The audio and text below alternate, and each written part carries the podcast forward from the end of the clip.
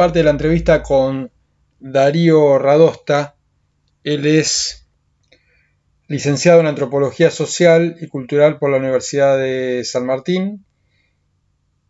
Es docente de la UNSAM y de la Universidad Favaloro y actualmente becario doctoral del CONICET. Aquí en esta segunda parte hablamos de su experiencia en el hospice, que es un centro de cuidados paliativos. Hablamos de la aceptación de la muerte y de este cambio de estos años en donde las familias comenzaron a acompañar a su familiar en el proceso final de su vida. Entonces vos hace cinco años estás haciendo una investigación dentro del hospice. Sí, dentro sí. ¿De qué se trata esa investigación? ¿Qué significa para vos estar ahí? Perfecto. Eh, yo estoy, sí, en el 2014 entré como voluntario investigador del Hospice San Camilo cuando estaba haciendo mi, tesina de grado para recibirme. Eh, y desde ahí mantuve siempre ese campo de investigación porque me resultó, más allá de la tesina y de recibirme, me resultó sumamente interesante la propuesta del cuidado hospice, de un cuidado en el final de la vida desde una óptica eh, bastante particular. Eh, había querido entrar en un comienzo en una unidad de cuidados paliativos y bueno, la cuestión más burocrática lo hizo bastante difícil, pero en el hospice el hecho de ingresar como voluntario me dio una perspectiva del campo bastante desde el lado nativo, entre, entre comillas. Esta investigación concluyó de alguna manera cuando yo terminé la, tesina, que fue básicamente entender qué era el cuidado hospice, esa fue mi tesina de grado, intentar entender eh, a qué sentidos se encontraba asociado cuidado hospice, cómo era interpretado por los voluntarios del Hospice San Camilo, cómo era llevado a cabo, y me empecé después, cuando empecé a hacer el doctorado, me empecé a percatar de cómo toda forma de cuidar o toda propuesta terapéutica hacia una persona justamente está relacionada muy estrechamente con una conceptualización específica de lo que es la persona. Entonces empecé a percatarme a través de cómo los voluntarios del Hospice San Camilo entienden el cuidado, lo llevan a cabo, ¿sí? de todas esas pequeñas prácticas, a qué idea de persona y a qué conceptualización de la persona se remiten y en vinculación con, esto, muy estrecha vinculación, el tema de la dignidad como un fundamento moral eh, de la persona. Y bueno, hasta el día de hoy mi investigación eh, va por ese lado, intentando entender cómo a través del cuidado hospice los voluntarios conceptualizan de alguna manera el vínculo entre la persona y la dignidad. ¿Y, qué, qué, es lo que entendés vos hoy, después de toda esta experiencia que estás teniendo, sobre la muerte, sobre ese momento previo a la muerte, sobre esto que estás hablando de la dignidad?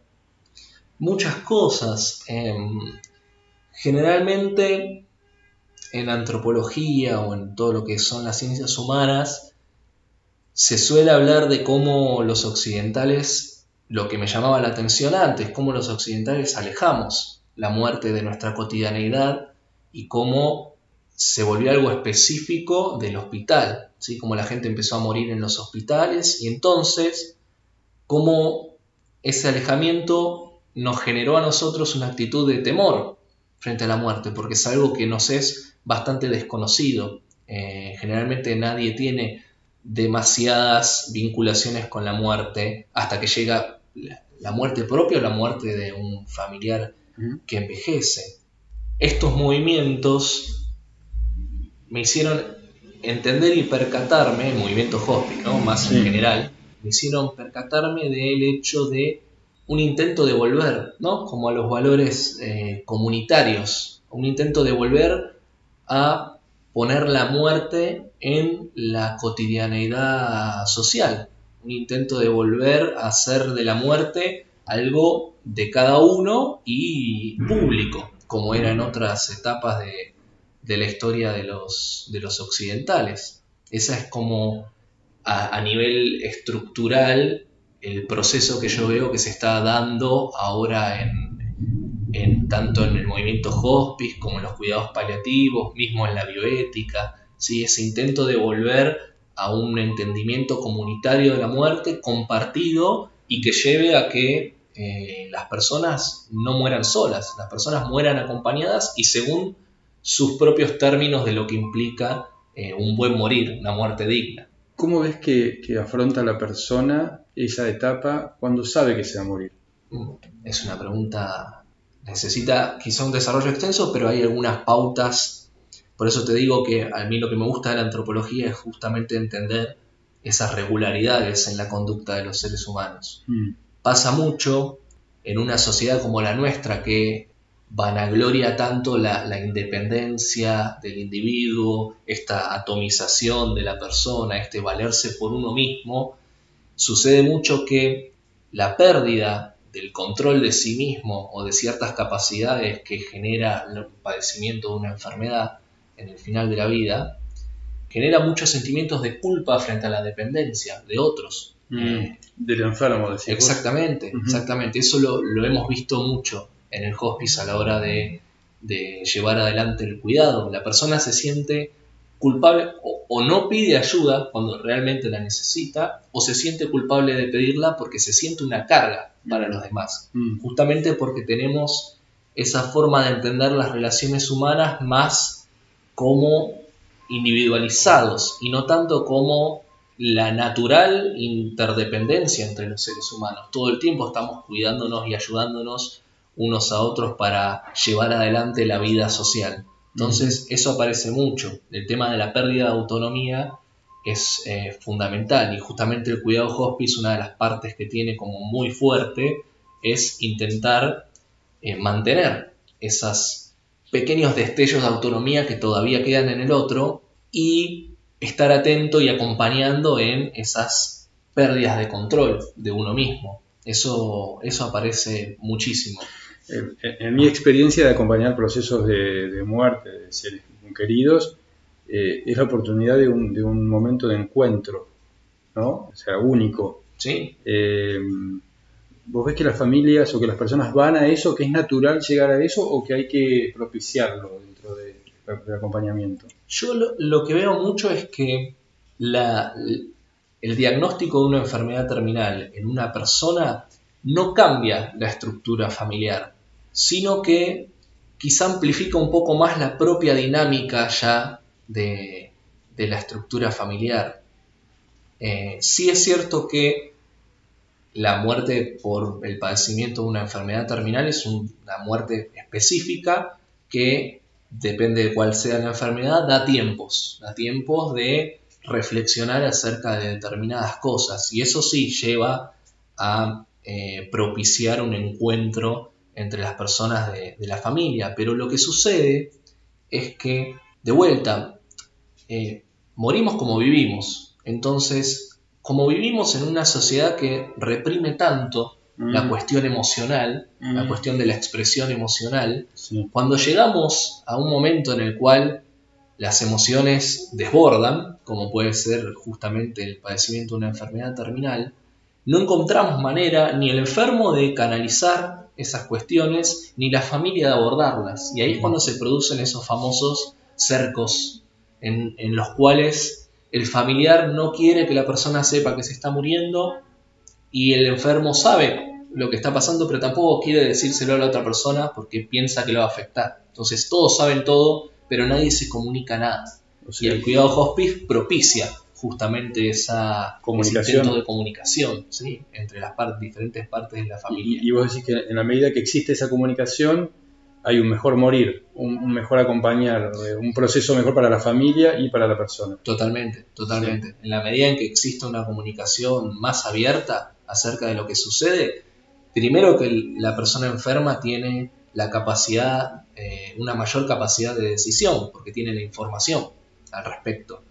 Y segundo, que si todos saben todo y todos pueden hablar de todo, eh, el acompañamiento se hace mucho más sencillo. Le permite al otro eh, expresarse emocionalmente en cuanto a lo que siente, que de vuelta es un eh, tenemos una sociedad hoy día que no propicia esos encuentros de expresión emocional. O sea que es un momento que necesita verdad. La necesita la pregunta no es si la necesito o no, la pregunta siempre es cómo la necesita esa verdad, cómo administrar de alguna manera esa verdad. No tampoco es la brusquedad de decirle de todo a la persona, pero siempre intentando ver lo que lo que la persona quiere saber o no. Hay personas que quieren saber todo de entrada, hay personas que por cómo preguntan uno se va dando cuenta eh, hasta dónde quiere saber y hasta dónde no, O sea, y eso también se respeta. Esa demanda de, de la persona que está enferma. Sí, sí, sí, sí. Vos, vos decís, hay un momento de, de aceptación, ¿cómo sería la palabra? De una aceptación eh, sana, sería, de la muerte, que no sea resignación, que no sea entrega, que no sea, este, ¿no? ¿Existe Sí. eso? sí, sí.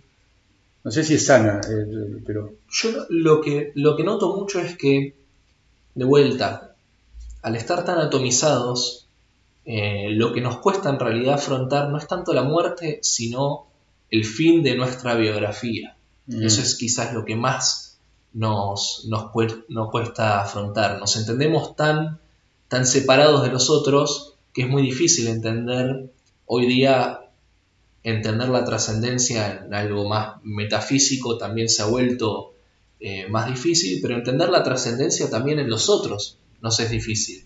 Entonces entendemos la, la muerte, nuestra muerte, el fin de nuestra biografía, como el fin de todo. sí, el, claramente. el- el ego nos acompaña hasta en ese momento. Exactamente, sí, sí, sí, sí. No es el fin de la vida, es el fin de nuestra biografía. Mm. Yo creo que a los seres humanos nos cuesta mucho pensar desde la no existencia, pensar el hecho de que nosotros mismos dejemos de existir y de vuelta a esto que decís del ego, de que el mundo siga girando por más que nosotros no, no existamos en él de la forma en la que concebimos la existencia, que es esto, esto que tenemos. Pero creo que hay aceptaciones de la muerte. Cada uno hace su proceso, eso seguro, pero sí el, el cuidado y el acompañamiento espiritual y desde otro punto de vista no tan biológico, no tan clínico, Mm, eh, ayuda a, a generar esos procesos. Después cada uno dentro de su cabeza hace su propio proceso, pero yo creo que sí, que ese acompañamiento más espiritual ayuda a una aceptación de la muerte que es básicamente es inevitable, así que una aceptación siempre, como decís vos, por resignación o no, una aceptación tiene que haber. El tema es que yo creo que siempre nos lo planteamos tarde eso, Mm. ese es el problema. De vuelta, vivimos alejándonos de la muerte todo el tiempo, tirándola para adelante. Siempre que a alguien le decís, me preocupa mi muerte, siendo una persona joven, lo que te dicen es, no, falta un montón para eso. Bueno, falta, pero va a llegar e inclusive no sabemos cuándo va a llegar. claro. Así que quizás si viviéramos en una sociedad en la cual la forma de tratar la muerte fuera mucho más abierta y constante, eso ayudaría a, encontrar un sentido a la muerte más en los otros, no tanto uno mismo, no tener que hacer uno mismo solo ese proceso, sino encontrarlo también en los demás.